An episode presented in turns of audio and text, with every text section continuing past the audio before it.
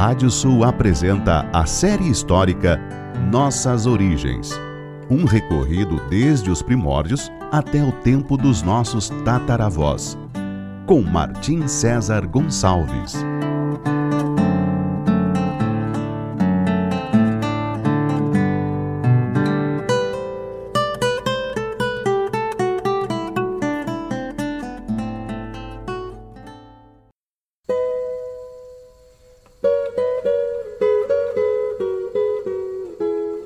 Série histórica Nossas Origens da savana africana até a pampa ameríndia.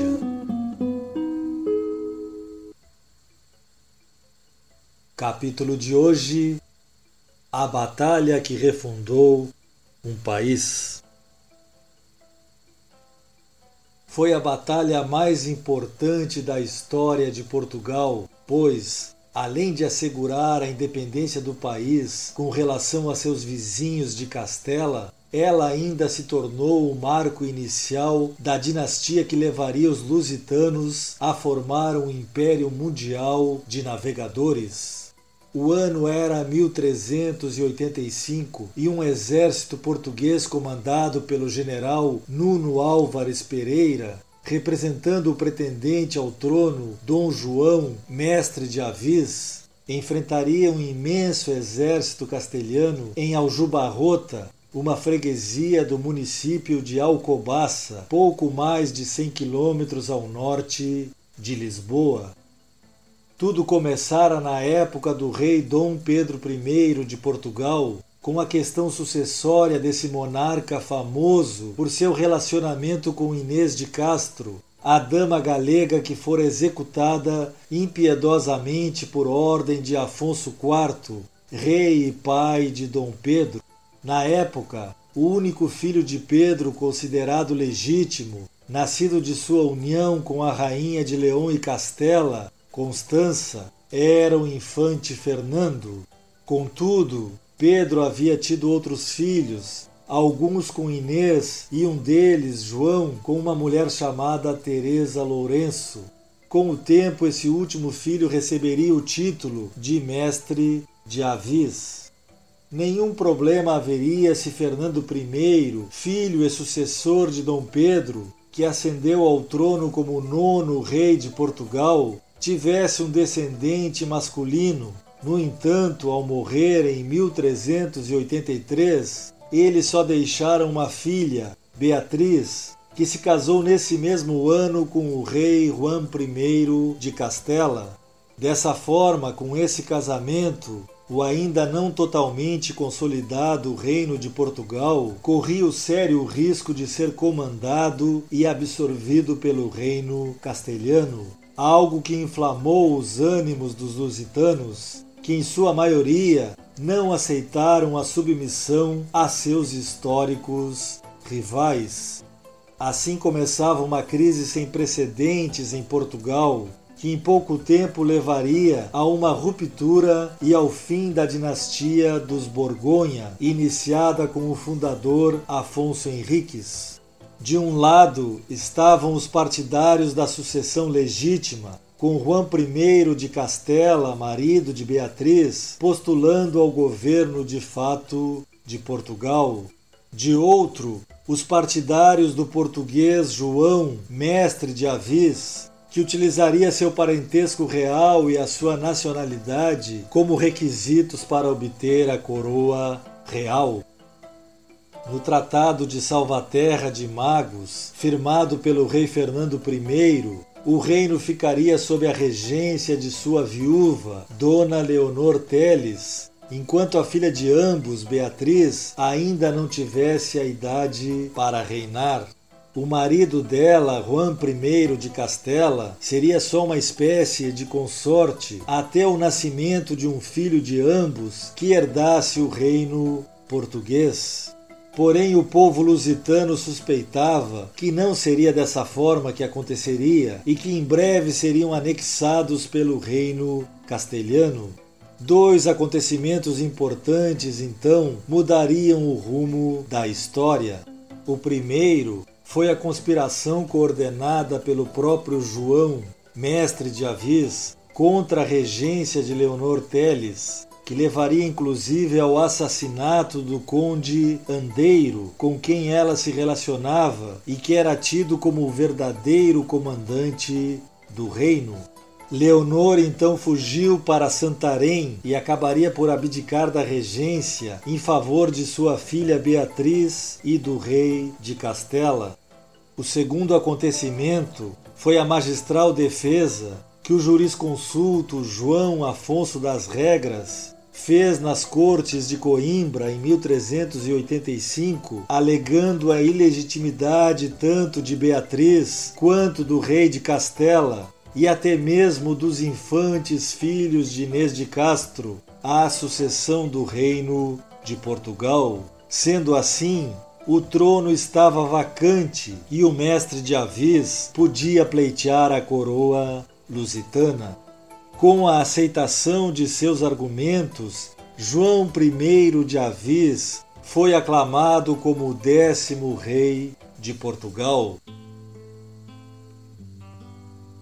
O rei de Castela não aceitou a perda do trono lusitano, ao qual alegava ter direito por meio do casamento com a filha do anterior rei Fernando I, ou seja, Beatriz, e invadiu novamente Portugal em junho de 1385 no ano anterior, ele já havia cercado Lisboa por terra e por mar, mas não conseguira impedir que a cidade recebesse suprimentos e pudesse assim resistir a seu ataque. Um surto de peste também havia assolado os sitiadores castelhanos e eles tiveram que se retirar. Porém, para fazer valer seus direitos sucessórios, desta vez ele trazia a totalidade de seu exército, além de um reforço de cavaleiros franceses. Também contava com o apoio de muitos nobres portugueses, partidários da legitimidade da infanta Beatriz de Borgonha.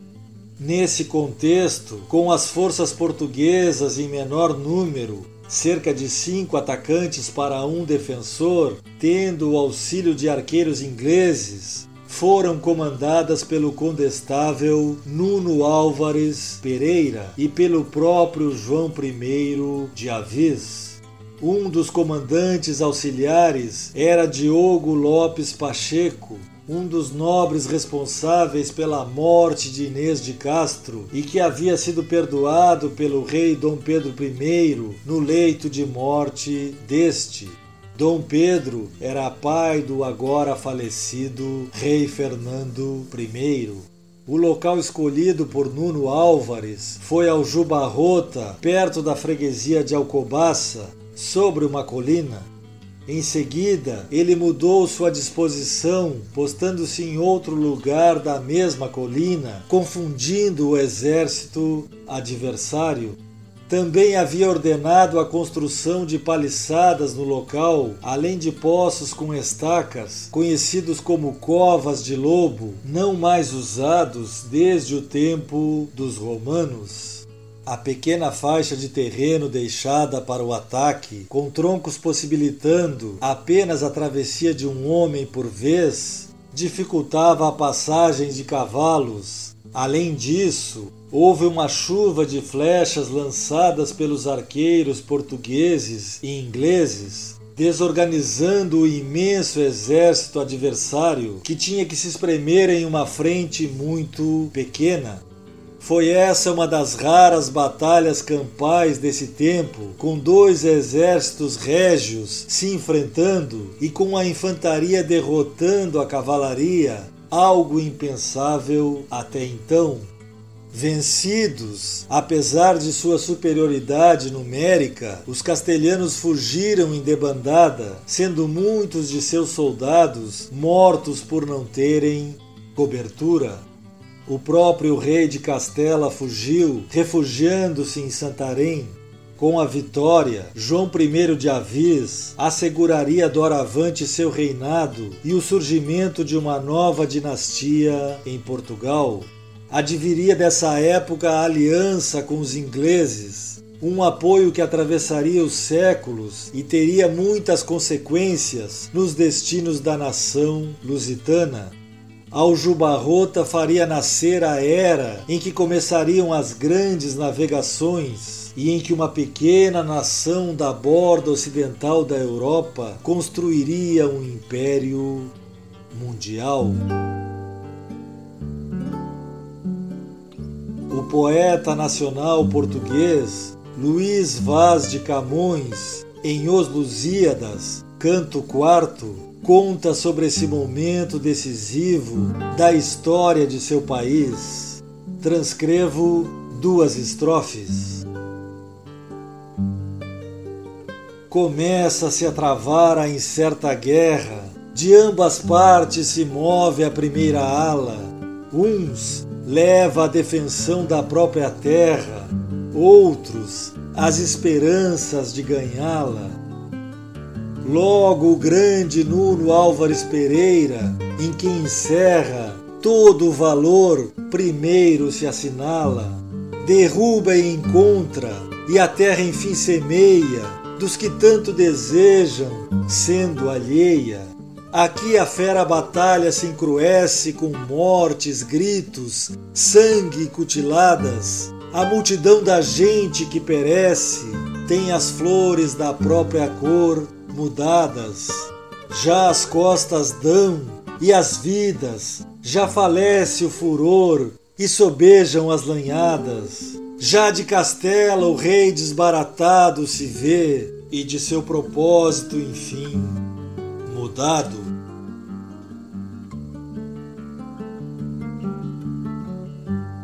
No próximo capítulo falaremos sobre a queda de Constantinopla. Até lá!